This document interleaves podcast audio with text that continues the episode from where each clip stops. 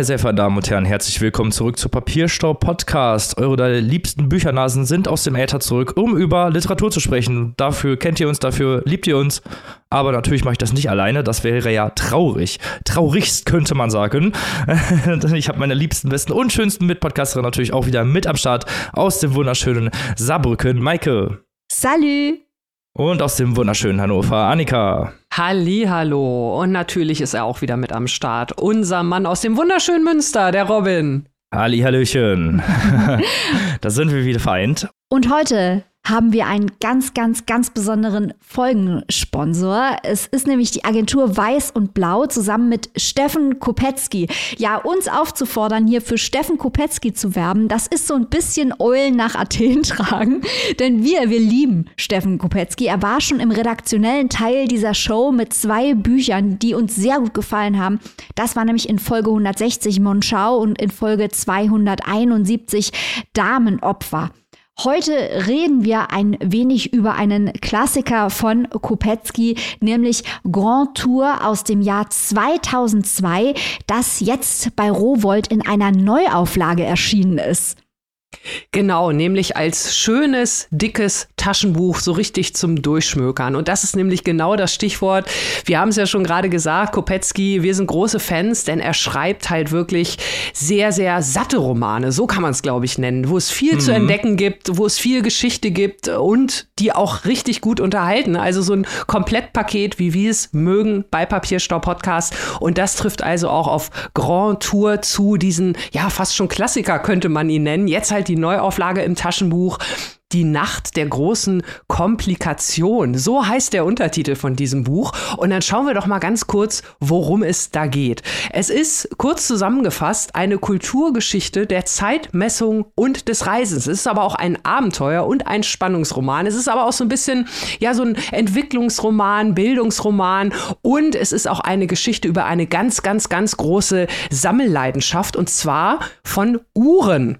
Wir haben es hier mit zwei Personen zu tun, die im Mittelpunkt stehen. Das ist zum einen, das ist der Aspekt des Bildungsromans, Leonard Pardell, ein Student gebürtig aus Hannover. Das möchte ich hier nicht unerwähnt lassen. das ist Annika gleich sympathisch. Na klar. Dieser Student Leo Pardell nimmt einen Job als Schlafwagenschaffner an und reist kreuz und quer durch Europa und trifft dort also in diesem Zug auf die unterschiedlichsten Charaktere. Also wer schon mal Kopetzky gelesen hat, kann sich das in etwa vorstellen. Und einer dieser Charaktere, die er dort trifft, ist halt die zweite zentrale Figur, Friedrich Jasper Baron von Reichhausen, der halt auf der Suche nach der sagenumwobenen Uhr ist, die ihm noch in seiner Sammlung fehlt. Also ein, ein Buch, ja, Grand Tour ist hier wirklich, der Name ist Programm. Es geht also um Uhren, um Zeit, um Spannung, um Erfindungsreichtum, um ganz toll gezeichnete Figuren und es geht auch um eine bestimmte Zeit, denn dieser Roman spielt von April bis zur Silvesternacht der Jahrtausendwende, also im Jahr 1999. Erinnert euch vielleicht noch Millennium Bug, also das spielt da auch so ein bisschen eine Rolle. Spannend, interessant und wenn ihr jetzt vielleicht gerade über die Weihnachtstage noch was richtig Schönes zum Schmökern sucht, dann gebt euch mal Grand Tour von Steffen Kopetzky, 780 Seiten jetzt frisch erhältlich als Taschenbuch bei Rowold. Und das ist natürlich auch ein wunderbares Weihnachtsgeschenk, wie ich finde. Das kann man allen möglichen Leuten schenken. Das ist so eine Art äh, Lackmustest. Denn die Leute, die Steffen Kopetzky nicht mögen, die kann man dann als Neujahrsvorsatz zum 1. Januar gleich mal aus seinem Leben streichen. Äh, wegen akuter Geschmackslo Geschmacklosigkeit. Also das ist mein kleiner Weihnachtstipp für euch da draußen. Ja, auf jeden Fall. Da macht man mit Steffen Kopetzkis Bücher macht man nichts falsch. Ich finde ja auch, die Charaktere sind immer sehr gut ausgearbeitet. Das ist was, da hat äh, der gute Herr Kopetzky ein wahnsinniges Talent für. Deswegen besorgt euch das und nochmal vielen Dank, Weiß und Blau und Steffen Kopetzky für das Sponsoring dieser Folge. Wupp, wupp. Uhu. so, mit diesen wunderschönen Worten kommen wir doch direkt zum ersten Buch ohne Umschweife dieser Folge. Und ich darf es vorstellen, ich freue mich ganz besonders, dass Maike und Annika gleich mit mir mitreden. Es handelt sich um das Buch Chrysalis von Anna Metcalf. Es ist ein Debütroman über die radikale Verwandlung einer jungen Frau, die aus unterschiedlichen Perspektiven geschildert wird. Aber erstmal zu Anna Metcalf. Sie ist eine britische Autorin, die in Deutschland geboren wurde und kreatives Schreiben an der Universität von Birmingham unterrichtet. Ihre Erzählungen wurden in zahlreichen Zeitschriften veröffentlicht und mit Preisen ausgezeichnet. Die Zeitschrift Granta kürte sie zu einer der 20 besten britischen SchriftstellerInnen unter 40 Jahren. Dann lasst uns doch mal zusammen herausfinden, ob dieses Magazin recht damit hat. Im Fokus der Geschichte steht eine junge Frau, die schon seit ihrer Kindheit mit sich hadert und die nach einer traumatischen Beziehung beginnt, sich radikal zu verändern. Sie kündigt ihren gut bezahlten Job, in einer Anwaltskanzlei fängt an, viel zu meditieren und Kraftsport zu betreiben. Der Kniff an der ganzen Geschichte, sie selbst kommt nie zu Wort und hat auch äh, keinen Namen, sondern wird von drei unterschiedlichen Personen geschildert, die die Erzählstimmen sind. Da haben wir zum ersten Elliot, ein junger, sehr einsamer Mann, der viel im Fitnessstudio trainieren geht und sonst kaum Freunde oder Hobbys hat, so scheint es zumindest. Er lernt die Hauptfigur im Fitnessstudio kennen und ist sofort von ihr fasziniert. Es entwickelt sich auch so eine kleine, kurze Liaison, könnte man es nennen. Die zweite Erzählstimme ist Bella. Sie ist die Mutter der Hauptfigur und beschreibt, wie sie schon als Kind mit Tourette-artigen Ausbrüchen zu kämpfen hatte und die Beziehung zwischen der Mutter und der Tochter nach und nach in die Brüche geht. Dann haben wir die dritte Erzählstimme, das ist Susi, eine einsame Arbeitskollegin von der Hauptfigur, die sie nach der traumatischen Beziehung bei sich wohnen lässt und schnell eine Obsession für die Hauptfigur entwickelt. Unterteilt ist der Roman in drei große Teile, die jeweils den Namen der verschiedenen Erzählstimmen tragen und in viele Unterkapitel unterteilt, die unterschiedliche Situationen mit der Hauptfigur beleuchten.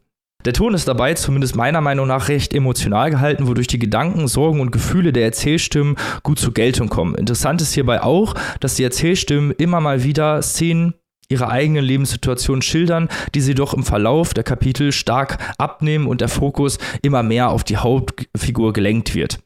Alle drei Erzählstimmen entwickeln auf die eine oder andere Art eine krasse Obsession äh, gegenüber der Hauptfigur und rücken dabei als eigenständige Person immer weiter in den Hintergrund.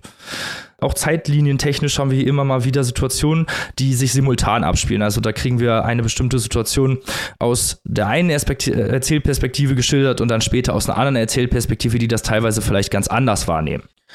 Apropos Perspektiven, jede Stimme nimmt die Veränderung der Hauptfigur und bestimmte Situationen komplett auch anders wahr.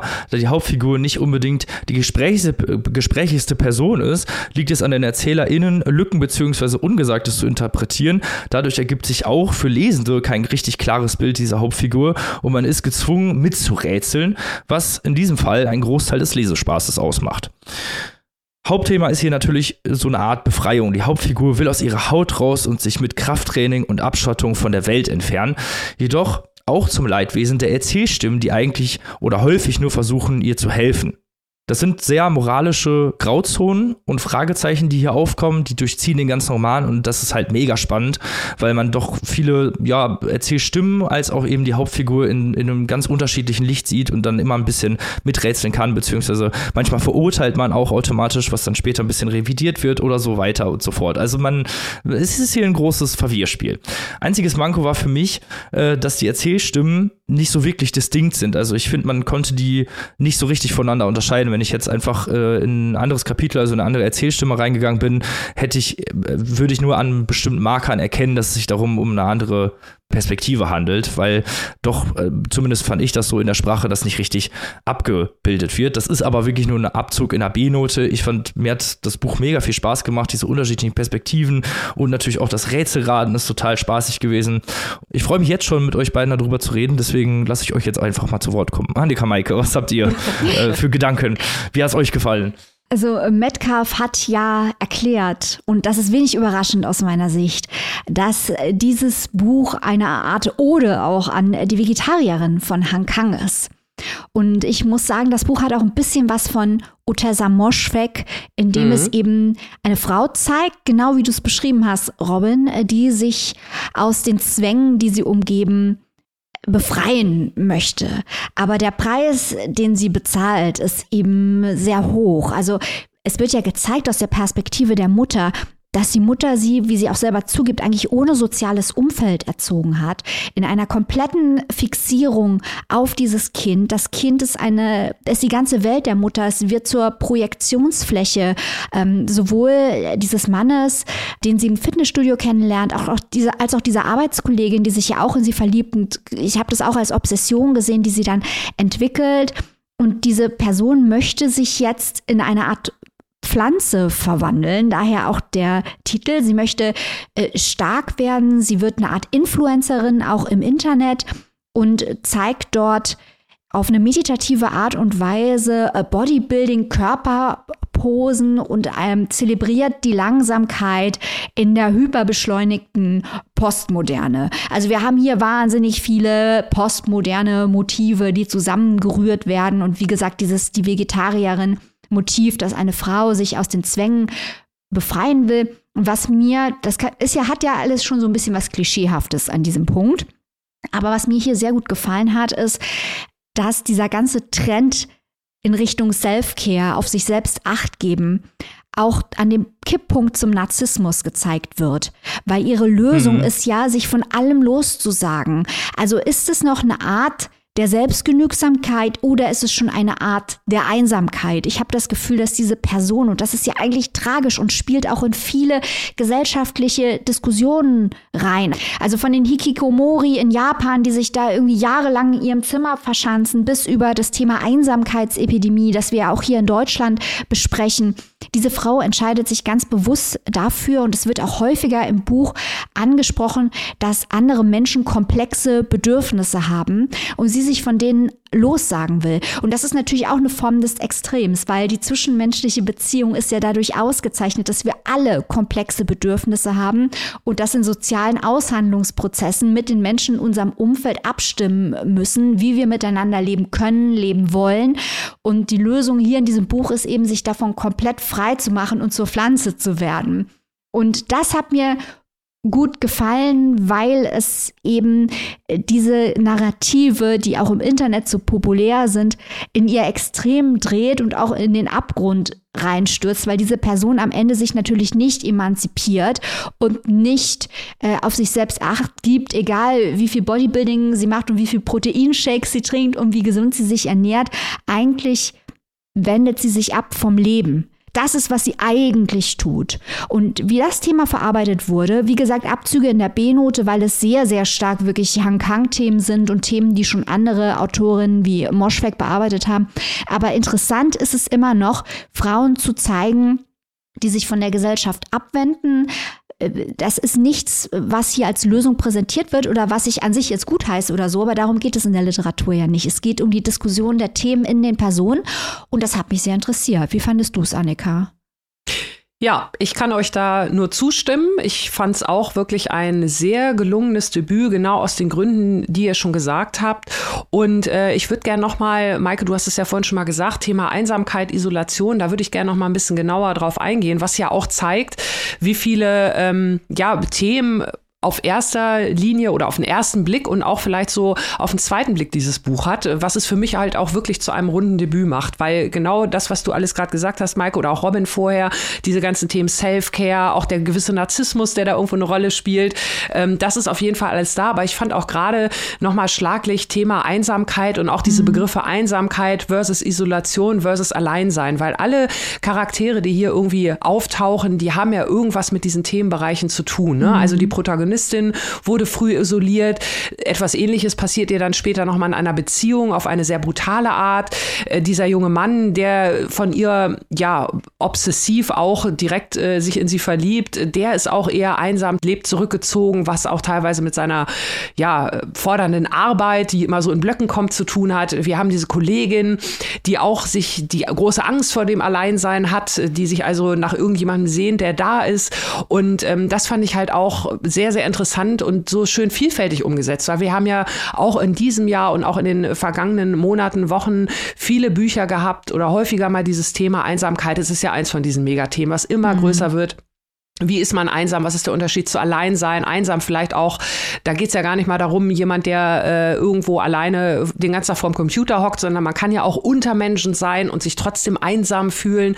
Also diese Themen werden hier auf vielen verschiedenen Ebenen behandelt und dann fallen dann auch so Sätze wie Isolation ist ein entscheidender Faktor für kreatives Wachstum.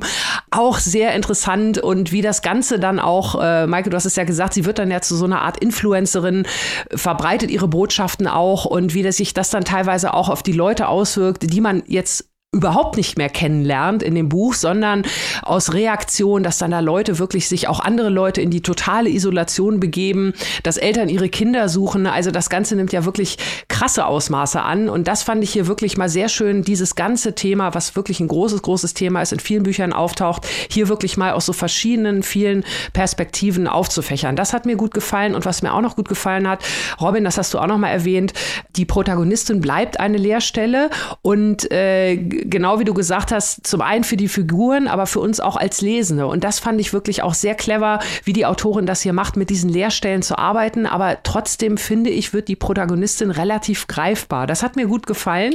Für mich war der kleine Wermutstropfen genau wie bei dir, Robin, dass man die Stimmen da gebe ich dir völlig recht, nicht so gut unterscheiden konnte. Aber ansonsten muss ich sagen, hat mir das rundum gut gefallen, wie es geschrieben ist vom Pacing her. Es ist ein bisschen ruhiger, das Pacing, aber es hat mich dauerhaft bei, an der Stange, bei der Stange gehalten. Und äh, ja, diese, dieser ganze Blick auf diese verschiedenen Themen, Einsamkeit, Isolation, Alleine sein, was macht das mit uns, wofür braucht man vielleicht andere Menschen oder auch nicht. Und das alles auch zusammengeführt in diesem Pflanzenbild und dieser Verpuppung oder ja, Neuerschaffung. Also, das ist mein Debüt hier. Gerne mehr von Anna Metcalf. Ja, auf jeden Fall. Kann ich euch beiden nur zustimmen. Sehr interessante Aspekte, die ihr auch noch reingebracht habt. Also das mit der Einsamkeit ist ja auch wirklich krass ähm, in diesem Roman. Ich finde, die, die, sind ja auch alle irgendwie traurig, die Erzählstimmen. Also die mhm. haben ja alle irgendwie, mhm. irgendwie so eine sehr, sehr traurige Art. Und äh, auch, also ich habe mir mal die, also die Wohnung, die die zum Beispiel haben, die spiegeln ja auch relativ gut ihre eigene Persönlichkeit wieder. Dann hat man diesen Elliot, der eine relativ aufgeräumte Wohnung hat, ähm, irgendwo mitten im Stadtzentrum. Dann haben wir die Mutter, die in so einem alten Steinhaus mit ihrer Tochter zusammen gelebt hat, auch in sehr starker Isolation. Aber das Haus ja auch hat vergammeln lassen die ganze Zeit. Also mhm. Also das ist ja, die hat ja alles wachsen lassen und Schimmel und so und so ein bisschen kann man das natürlich auf sie selbst auch sagen, weil sie halt sich zu sehr oder viel zu krass obsessiv in ihre Tochter hineinsteigert, die auch ab einem gewissen Punkt gar nicht mehr so viel mit ihr zu tun hat, aber die auch gar, also die so ein bisschen ihr eigenes Leben ja auch vergammeln lässt, das wollte ich sagen. Und äh, dann haben wir die letzte Person, Susi, die dann in diese, in diese dadaistisch anmutende Wohnung einzieht mit diesen komischen Giebeln überall und so. Und das ja auch so ein bisschen wieder ihre ähm, Situation, ihre psychische Situation widerspiegelt, die ja total chaotisch ist und überhaupt gar nicht weiß, wo sie im Leben hin will. Und das mit dieser Isolation fand ich auch interessant, weil es wird ja immer nur durch diese Person geschildert und von der Hauptfigur erfährt man eben, dass sie, dass sie sich sehr stark isoliert, die aber auch mit den verschiedenen Figuren ganz, ganz anders umgeht jeweils. Ne? Der, äh, eigentlich am Anfang hat man noch ein relativ gutes Bild von ihr. Man merkt so, ne, sie ist so eine eigenständige Person. Und ich finde, je weiter dieser Roman voranschreitet, desto schlechteres Bild hatte ich von der Hauptfigur. Und zwar nicht, dass es nicht klar wäre, sondern also, dass man sie nicht erkennen könnte, sondern mehr, dass, nennen wir es mal, diese Züge, die sie hat, diese Isolationszüge, dass sie durchaus auch negative Folgen mhm. haben, ne? Und dass dann Leute davon auch stark betroffen werden. Also die, die Susi zum Beispiel, die benutzt die später eigentlich auch nur noch als Chauffeurin. Äh, hol mal hier was ab, bring mir mal hier eben was mit, ja, und dann gehe ich halt einfach so gefühlt. Ne? Also die, sie missbraucht ja auch auf eine gewisse Art teilweise die Leute, um ihren ähm, Selbsttrieb oder beziehungsweise diese Isolationstrieb, den sie hat, auch durchzuziehen. Und da sieht man auch eben, was da für ein, also für, teilweise für ein Scherbenhaufen entsteht, wenn, und das meine ich mit moralischer Grauzone, dass man das halt nicht so gut einordnen kann. Ne? Einerseits versteht man sie auch gerade durch ihre Vorgeschichte, andererseits äh, tut sie eben auch Menschen weh und das sieht man hier in diesem Roman sehr, sehr gut. Und das hat mir, hat mir unglaublich gut gefallen. Auch diese Dynamiken untereinander waren sehr, sehr klar und auch sehr deutlich gezeigt. Das fand ich auch. Mir war es schon fast ein bisschen viel. Das war, gut, es ist ein Debütroman, aber man sieht halt mhm. sehr, sehr klar, wozu alles da ist. Und teilweise ist es auch ein kleines bisschen übererklärt. Also manchmal sind da so Sätze drin gewesen, wo ich mir dachte, mm, den Satz hättest du jetzt nicht sagen müssen. Das habe ich schon von selber gemerkt an der Metcalf.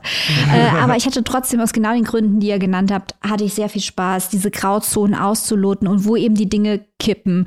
Ich achte auf mich selbst und ich bin brutal zu anderen oder eben auch, ich bin selbst genügsam oder ich bin einsam. Also eigentlich sind wirklich alle einsam und sie steuert auch immer mehr in die Einsamkeit, entwickelt aber, und das spielt eine sehr geringe Rolle, da hätte ich mir sogar mehr Informationen zu gewünscht. Sie entwickelt ja im Internet dann in ihren YouTube-Videos einen gewissen Kult um sich, um die eigene Person, mhm. wo dann auf einmal Menschen auch anfangen zu verschwinden, mhm. weil sie, äh, wir eben die namenlose Protagonistin hier äh, versuchen, ja, sich zu verwandeln, ja, in eine andere Form überzugehen, die der totalen Abschottung dient. Und das ist ja auch was, was es im echten Leben gibt, dass gerade auch toxische Verhaltensweisen im Internet adaptiert werden von verzweifelten oder einsamen Menschen, äh, die so diese Einsamkeit zu irgendwas anderem stilisieren, zu irgendwas Höherem oder Noblerem, wie hier eben, dass es eine Art von Self-Care ist oder eine Art von Ästhetik und Schönheit ist. Äh, das fand ich auch spannend. Den Erzählstrang, den hätte ich gerne weiter ausgebaut gesehen. ja, also falls ihr euch Chrysalis von Anna Metcalf reinziehen wollt, das können wir euch nur empfehlen. Ist erschienen im Rowold Verlag. 24 Euro in der Hardcover-Variante und 19,99 Euro als digitale Version. Übersetzung hat Eva Bonnet gemacht. So, dann sind wir schon beim zweiten Buch dieser Folge. Und jetzt kommen wir zu jemandem, der hier ganz häufig schon stattgefunden hat und jetzt wieder stattfindet. Und zwar Colson Whitehead, beziehungsweise gehen wir jetzt zu Annika, die sein neuestes Buch vorstellt.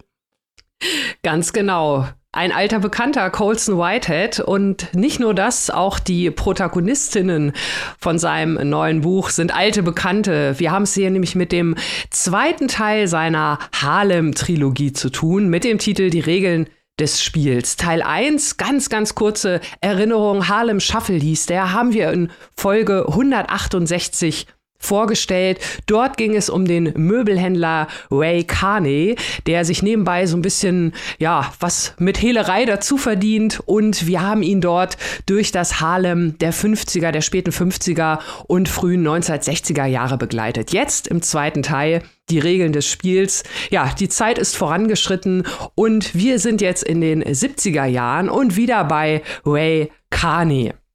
Ray hat sich mittlerweile, seit wir ihn zuletzt gesehen haben, also dem ganzen Gangsterleben eigentlich abgeschworen, hat jetzt ein paar Jahre wirklich äh, ja ganz brav und legal gearbeitet in seinem Möbelgeschäft, hat das auch expandiert, hat sich also ja richtig gut gemacht, möchte ich mal sagen, hat mehrere Angestellte jetzt. Äh, seine Kinder John und May sind natürlich auch wieder dabei, die sind älter geworden, genauso wie seine Frau Elizabeth. Wir sind also wieder zurück in der Familie und wir sind wieder zurück bei Ray.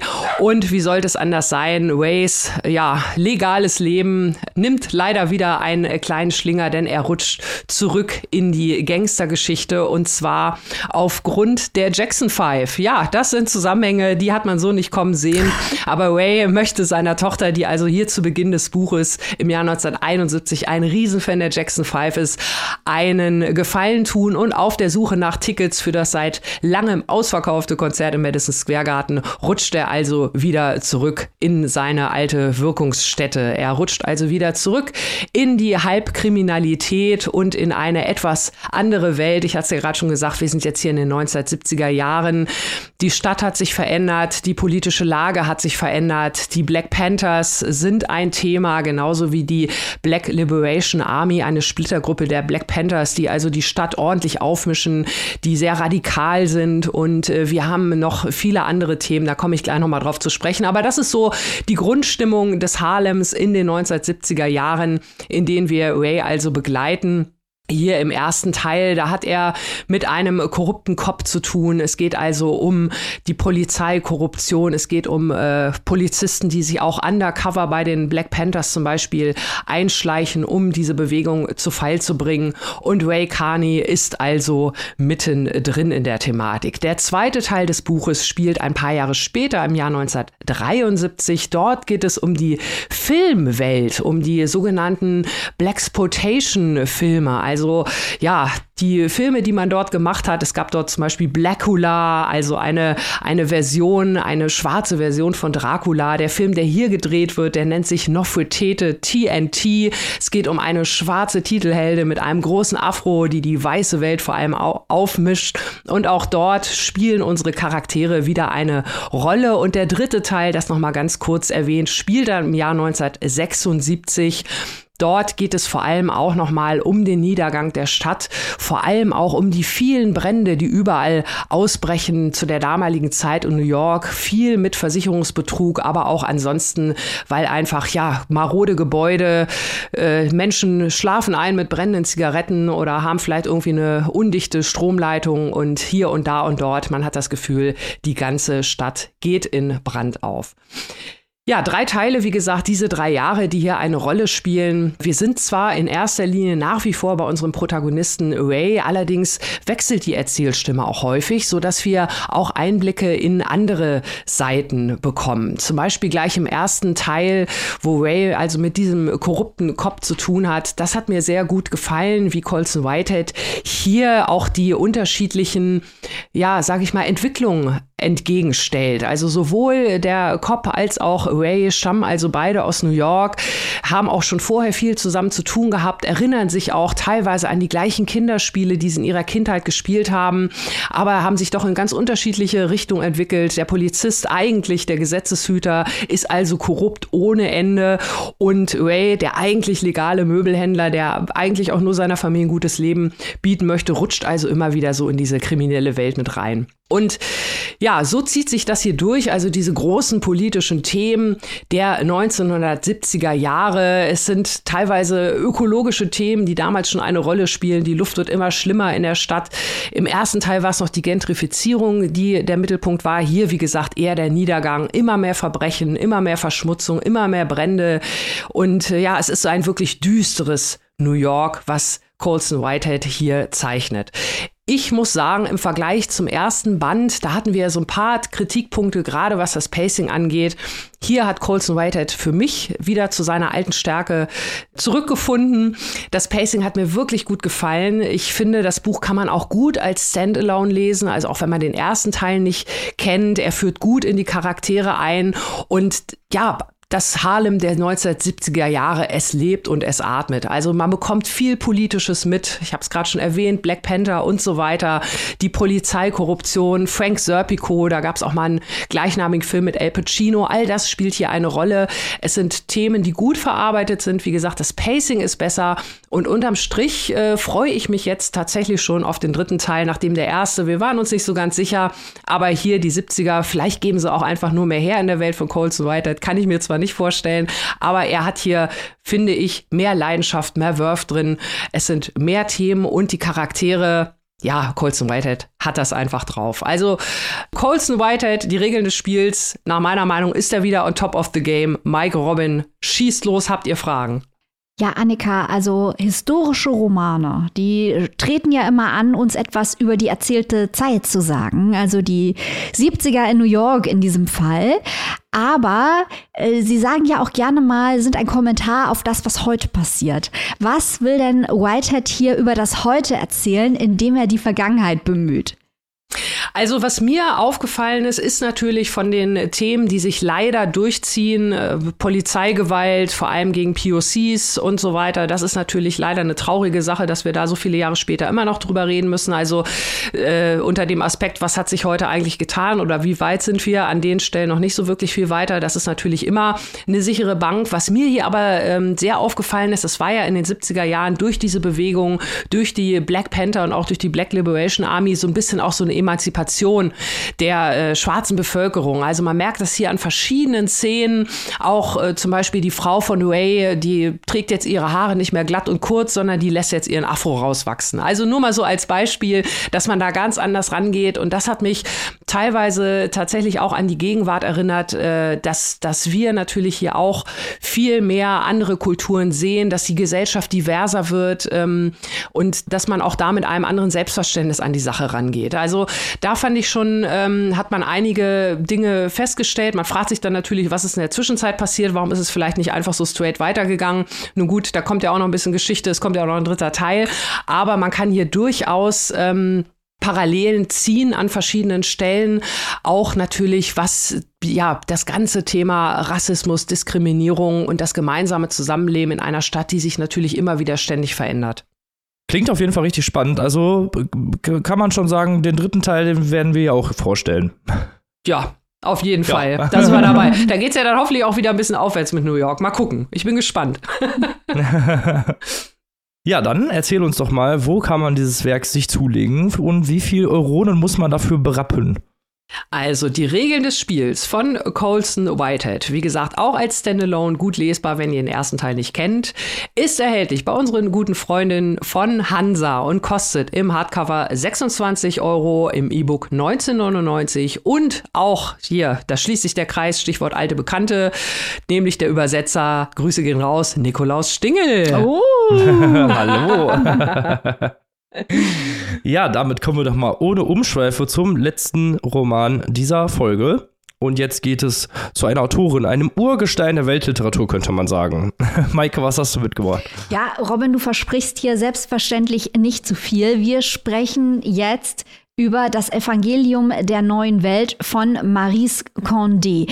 Den Namen habt ihr vielleicht schon mal gehört. Äh, Maurice Condé, zarte 86 Jahre alt, ist seit vielen, vielen, vielen ja, Jahrzehnten, muss man mittlerweile sagen, eine heiße Anwärterin auf den Literaturnobelpreis, die Grande Dame der karibischen Literatur aus Guadeloupe. Das heißt, sie schreibt auf Französisch. Guadeloupe ist ein französisches Überseedepartement. Und ähm, in diesem zarten Alter, das ich eben ansprach, verliert die Autorin mittlerweile leider aufgrund einer neurologischen Krankheit ihr Augenlicht, hat auch Probleme äh, zu sprechen.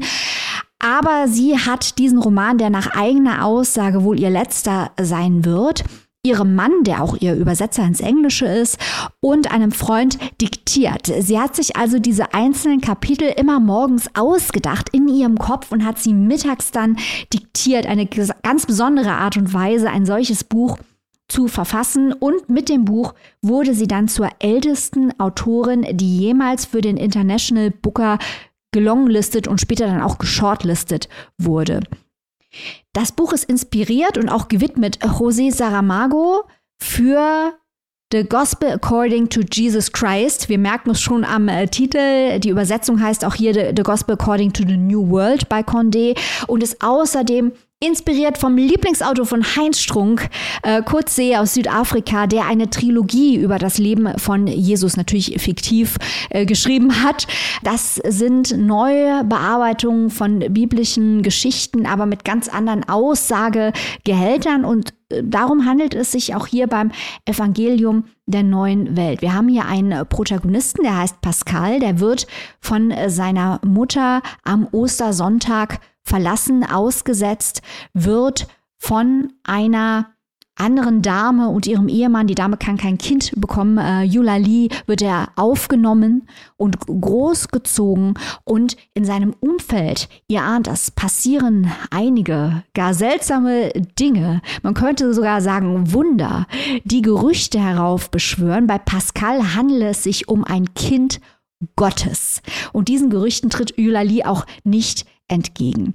Als Pascal erwachsen wird, möchte er selbst herausfinden, was seine Wurzeln sind und was auch seine Aufgabe im Leben ist. Das hier ist also, um es mal kurz zusammenzufassen, die Geschichte einer Jesusfigur im karibischen Raum, der einen Bildungsroman durchlebt ganz starkes Motiv ist, und auch hier kann man natürlich über die biblischen Motive, die hier aufgebracht werden, also wir haben es hier mit einem Neuen Testament zu tun, in der Jetztzeit im karibischen Raum. Äh, und wir haben einen starken Fokus auch auf die Unzulänglichkeiten, also die Menschlichkeit von Pascal, was ja auch im Neuen Evangelium ein wichtiges Thema ist. Die Emotionen von Pascal sind ein wichtiges Thema. Also wirklich ganz klassisch Bildung, nicht nur im Sinne von, er geht zur Schule und lernt was, sondern Bildung im Sinne von Herzensbildung, emotionaler Bildung, Wissen über die Welt und der Suche nach dem eigenen Platz im Leben, die natürlich, weil wir haben es hier mit einer Jesusfigur zu tun, das ist jetzt kein Spoiler, abrupt endet, wenn der gute Pascal 33 ist, weil Jesus starb auch mit 33. Wir haben hier wirklich biblische Motive. Man muss also kein großer Exeget sein und Theologie studiert haben, die einem mit dem Holzhammer entgegentreten. Also da haben Wunder zum Beispiel mit der Fischerei zu tun. Äh, der, er träumt davon, dass er ein Menschenfischer werden soll. Also wirklich ganz direkte Zitate aus der Bibel. Wir treffen auf Lazarus, der natürlich schwer krank ist, klar. Wir treffen auf einen Judas. Ganz, ganz viele. Maria Magdalena haben wir auch hier drin. Wir treffen auf ganz viele Figuren aus der Bibel, die sehr, sehr bekannt sind. Und das alles wird verbunden mit karibischer Folklore und verbunden mit neuzeitlichen Herausforderungen. Also wir haben hier Themen wie Rassismus, Kolonialismus, die Flüchtlingskrise spielt eine riesengroße äh, Rolle. Also da sind teilweise Szenen drin, die wir auch alle kennen, die dann mit der Bibel, mit diesem Jesus und mit der karibischen Folklore verbunden werden. Sehr eindrücklich geschildert. Wir haben auch eine Art Reise, die hier eingeführt wird zu den Wurzeln des Vaters, des, also nicht von Jesus, er reist nicht in den Himmel, er reist nach Brasilien. Da, wo offenbar sein ähm, wahrer biologischer Vater herstammt, den die Mutter auf einer Kreuzfahrt kennenlernte. Und auch dort lernen wir einiges über soziale Verhältnisse und gesellschaftliche Dynamiken. Es geht also auch um Herkunft, um Abstammung. Wir lernen, dass man Pascal gar nicht seine Abstammung ansieht. Und äh, ja, das ist im Großen und Ganzen, worum es hier in diesem wohl letzten Buch von Maurice Condé geht. Maurice Condé hat sich ihr ganzes schriftstellerisches Leben mit den Geschichten des karibischen Raumes auseinandergesetzt, mit dem Erbe des karibischen Raumes, mit der Folklore, mit geschichtlichen Verwicklungen, mit den Geschichten der Menschen dort. Äh, wenn wir uns alle mal kurz fragen, wie viele Geschichten aus Guadeloupe wir so kennen, äh, wird uns da nicht so richtig viel einfallen.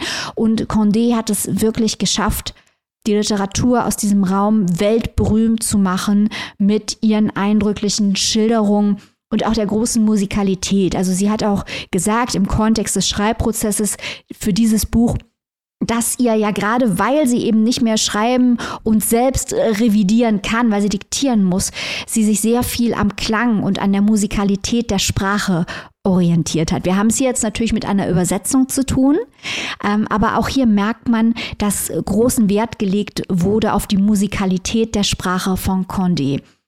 Ich möchte nicht verschweigen, dass dieses Buch das sich auch mit Fragen des Glaubens, äh, das möchte ich natürlich auch noch sagen, sollte eigentlich offensichtlich sein, aber ich möchte es hier vor the record nochmal sagen, Fragen des Glaubens befasst. Also glaubt man, ist man Atheist, woran glaubt man, an welche Religion, wofür steht das? Auch das spielt eine wichtige Rolle. Das ist sicher jetzt hier nicht das Hauptwerk von Maurice Condé. Also da hat sie schon ganz andere Knaller rausgehauen. Es ist aber ein für eine so wichtige Autorin, eine so gewichtige Autorin in der Weltliteratur, ein überraschend leichtfüßiges und lustiges Buch, auch wenn man die Schwere der Themen betrachtet. Und ich bin sehr gespannt, was Robin sagt zu Maurice Condés Das Evangelium der neuen Welt. ja, jetzt darf ich auch mit einsteigen. Yay. yeah. ähm, also mir hat das, ich fand das Buch ist ja, ist ja sehr episch erzählt. Ne? Mhm. Ne? Es ist ja wirklich so eine epische Reise. Es ist alles auch so sehr epikmäßig gemacht. Es gibt ganz viel auch Beschreibungen. Also Pascal steht ja im, im Vordergrund, aber wir haben diese ganzen verschiedenen Figuren, die ja irgendwo häufig in der Bibel auch fußen auf irgendeine Art und Weise, die natürlich hier ganz anders behandelt werden, weil wie du schon gesagt hast, es geht um ganz viele äh, gesellschaftliche Themen, Rassismus, Korruption auch teilweise. Wir haben da dann ja zwischendurch diesen Arbeiterkampf, in, wo Pascal so in der Mitte ähm, zerrissen wird, sozusagen, da irgendwie mit reingezogen wird bei diesem Arbeiteraufstand. Und das fand ich interessant, diese Verknüpfung dieser biblischen Geschichten in die Neuzeit geholt. Aber wie du schon gesagt hast, es ist häufig halt auch manchmal mit dem Holzhammer so ein bisschen in die Fresse. Ne? Das ist dann schon so, schon so nach dem Motto, ja, guck mal, ne, jetzt lernt er Maria Magdalena kennen und oh, die haben sich gar nicht so gut verstanden, wie das in der Bibel steht. Und dann fängt der erste Jünger an, da irgendwie ein Buch über Pascal zu schreiben. Das findet der gar nicht so toll. Also, das sind so Sachen, die sind natürlich, die haben durchaus einen humoristischen Wert. Und gerade wenn man, und ich kenne mich auch überhaupt überhaupt, also ich bin überhaupt kein Exeget, so ne, die Standardsachen halt, habe ich gelernt, aber das war's dann auch. Ähm, Robin, der große Podcast-Katholik, stellt sein Licht unter den Scheffel. und trotz dieses recht eingeschränkten Wissens, was ich besitze, konnte man da doch sehr, sehr viele Parallelen rauslesen aber sie ist auch mit ganz, ganz vielen anderen Religionen verbunden, also Buddhismus, Hinduismus, mhm. der Islam spielt eine Rolle, also da sind ganz viele verschiedene Religionen auch mit reingerührt, die dann auch zeigen, dass der Unterschied zum einen gar nicht so groß ist und zum anderen, dass der Glaube für alle Leute, die in diesem Roman sind, eine wichtige Rolle spielt, egal was für einen Glauben sie eben besitzen. Und das hat mir ganz gut gefallen. Die Charakterdynamiken fand ich auch ganz interessant. Gerade jetzt so die Dynamik zwischen Pascal und seinem Vater, diesem, der ja auch selber irgendwie so eine Art Guru ist mhm. und dann immer weggeht und so. Ne? Das könnte man natürlich jetzt auch wieder als Parabel auf die Bibel lesen, weil Gott sich ja auch zumindest meines Wissens nicht so viel um Jesus kümmert. ja, es ist ja aber, aber es ist ja so eine Art eigentlich äh, Vernachlässigung so. Ne? Und dadurch, dass es eben hier eine, eine Romanfigur ist, sieht man diese Vernachlässigung viel krasser. Also das sind halt halt solche interessanten Perspektiven, die geboten werden. Ich muss aber sagen, und das ist vielleicht jetzt ein bisschen gemein, aber ich habe mich auch einen Großteil gelangweilt während des Lesens. Also ich fand, es war ein sehr langwieriges Buch, was mit viel, klar, mit viel Charakterdynamik kommt, auch teilweise ähm, so eine gewisse Atmosphäre bietet. Da wird dann ganz häufig beschrieben, wo Pascal ist und wie sich diese ähm, auch ja, szenischen Verhältnisse äh, widerspiegeln. Also, dass man eben als Lesender auch sehen kann, okay, er ist jetzt gerade in so einer Finca oder was auch immer. Also, es, wird, es gibt sehr, sehr viele Beschreibungen. Auch die Charaktere werden sehr ähm, ausladend beschrieben, nenne ich es einfach mal bei einigen. Dann gibt es so wieder viele wiederkehrende Figuren, wo ich mir dann auch zwischendurch dachte, muss es jetzt sein, dass der Typ mit dem Buckel immer wieder kommt, so, ne? der auch so eine bestimmte Inkarnation ist. Aber ich fand, es war an einigen Stellen ein bisschen zu lang und auch das mit dem Reisen war mir am Ende des Tages, habe ich mir gedacht, okay, jetzt reist er schon wieder irgendwo hin und die kommen. So, und dann kommen wieder neue Figuren. Also, ich fand es ein bisschen bisschen langwierig, nenne ich es mal. Ja, ich verstehe, was du meinst. Es ist schon ein kleines bisschen so, dass man nach 50 Seiten den Gag verstanden hat. Und der Gag wird aber halt immer weiter erzählt. Mm, ähm, genau. Und irgendwann, vielleicht liegt es aber auch daran, dass wir uns nicht so doll mit dieser Weltregion auskennen, weil ich habe mir irgendwann gewünscht, dass dieses ganze Jesus-Zeug weg wäre und ich mehr über die wahren Sozial, also ohne diese metaphorische Ebene, mehr über die Verhältnisse dort erfahre. Ich glaube, mhm. man liest es auch anders, wenn man sich dort in dieser Ecke besser auskennt wenn man sich dann mehr auf diese metaphorische Ebene einlassen kann. So ist man so abgelenkt von der realistischen Darstellung sozialer Probleme, weil sie einem so relativ fremd sind, äh, dass mhm. man sich davon mehr wünscht. Also ich dachte mir, es hängt auch damit zusammen, aber das ist schon recht, es ist schon sehr, sehr langwierig äh, beschrieben muss ich dir recht geben. Also ich fand es äh, äußerst interessant, möchte jetzt auch mehr Maries Condé lesen. Das ist auch wirklich eine Weltregion und auch eine Autorin, die wir hier bislang mit dem Fokus auf bislang ein wenig vernachlässigt haben. Ich meine, das ist sicher nicht ihr Hauptwerk. Machen wir uns nichts vor. Aber ich fand es äh, ganz spannend. Ich möchte jetzt auch Saramago und Coetzee lesen. Also die habe ich beide schon gelesen, aber nicht diese Jesus-Bücher. Äh, ich finde, das ist dann auch schon eine Leistung, dass sie mich dazu animiert hat. Ja, absolut. Also und äh, ich will jetzt, auch gar nicht so böse sein. Also, ne, also gab ganz, ganz viele Szenen, die ich total interessant fand und die auch wirklich gut gestaltet sind. Also auch gerade diese Dynamiken untereinander und auch die Charakterisierung von Pascal ist wirklich gut gelungen. Man hat nie irgendwie das Gefühl, man also dass man so durch das Konstrukt guckt. Ne? Mhm. Also klar, man wusste, okay, es ist eine Jesus-Geschichte, so die Basics waren klar, aber ich habe doch viele Überraschungsmomente da drin gehabt, wo ich mir dachte, ah, okay, interessant gedreht. So, ne? Fand mhm. ich ganz gut gemacht an einigen Stellen. Hat sie, hat sie schon, hat sie auf jeden Fall was gerissen, muss man sagen. Und es ist auch äh, an vielen Stellen ein sehr spannendes Buch. Also gerade auch was mit Judas passiert, eine ganz interessante Figur ja. in, in diesem Roman, fand ich, wo dieses Backstabbing-Zeug, was der macht, halt ganz anders aussieht. Also das waren halt so Sachen, die haben mir, die haben mir sehr gut gefallen. Der wird ja wirklich fast so ein, fast so ein ähm, Disney-Bösewicht. Den fand ich ganz gut. So. Also das sind halt so kleine, kleine Nuggets, die, die ich mir, die, die ich sehr gut gefunden hatte. Aber ich muss auch sagen, dass das Buch halt auch locker 100 Seiten kürzer gewesen hätte sein können. Und ich hätte mich ein bisschen, glaube ich, mehr anfreunden können mit der Geschichte aber ganz ehrlich, ist trotzdem ein gutes Buch. Auf jeden Fall. Dann sag den Leuten nochmal, wo sie sich das zulegen können, Maike. Das Evangelium der neuen Welt von der baldigen, sage ich jetzt einfach mal, Literaturnobelpreisträgerin Maries Condé in einer Übersetzung von Bettina Bach ist erschienen bei unseren FreundInnen von BTB ist erhältlich als Taschenbuch, hier auch mal günstige Alternative, 16 Euronen und in der keimfreien E-Book-Edition für 9,99. Sehr nice. So, liebe Leute, da sind wir am traurigsten Teil der Sendung angekommen, und zwar dem Ende. Oh. oh. Ja. ja, und das hier war jetzt auch erstmal die letzte reguläre Folge für dieses Jahr von Papierstau Podcast. Ja, wir gehen in eine kleine Weihnachtspause. Ihr habt uns ja fleißig das ganze Jahr über verfolgt und habt gemerkt, was wir hier so weggearbeitet haben. Das macht zwar wahnsinnig viel Spaß, aber wir brauchen, weil wir keine Redaktion im Hintergrund haben. Wir machen alles selber, keine große Institution oder so, machen alles selber vom Marketing über die Texte, über die Bilder, über die Folgen, über die Vorbereitungen. Wir bestellen die Bücher, alles, alles machen wir selber. Brauchen wir jetzt mal eine kleine kreative Schaffenspause. Die nehmen wir uns über Weihnachten, aber keine Angst.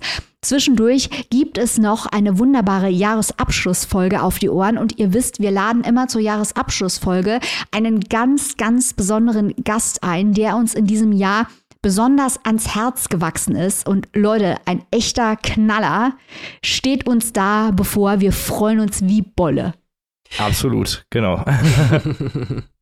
Genau, also ihr werdet auf jeden Fall in diesem Jahr nochmal von uns hören. Wir werden dann Ende Januar 2024 wieder zurück sein. Papierstaub Podcast Reloaded sozusagen. Und wir möchten uns natürlich an dieser Stelle auch ganz, ganz doll bei euch allen bedanken, die ihr uns hier das ganze Jahr über die Treue gehalten habt. Die Unterstützung vor allem auch finanziell. Ohne euch wären wir nämlich gar nichts. So sieht's aus. genau.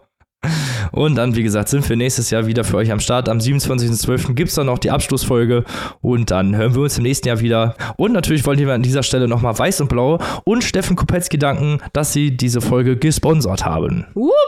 Genau, Grand Tour, das Weihnachtsgeschenk des Jahres. Denkt dran. Genau.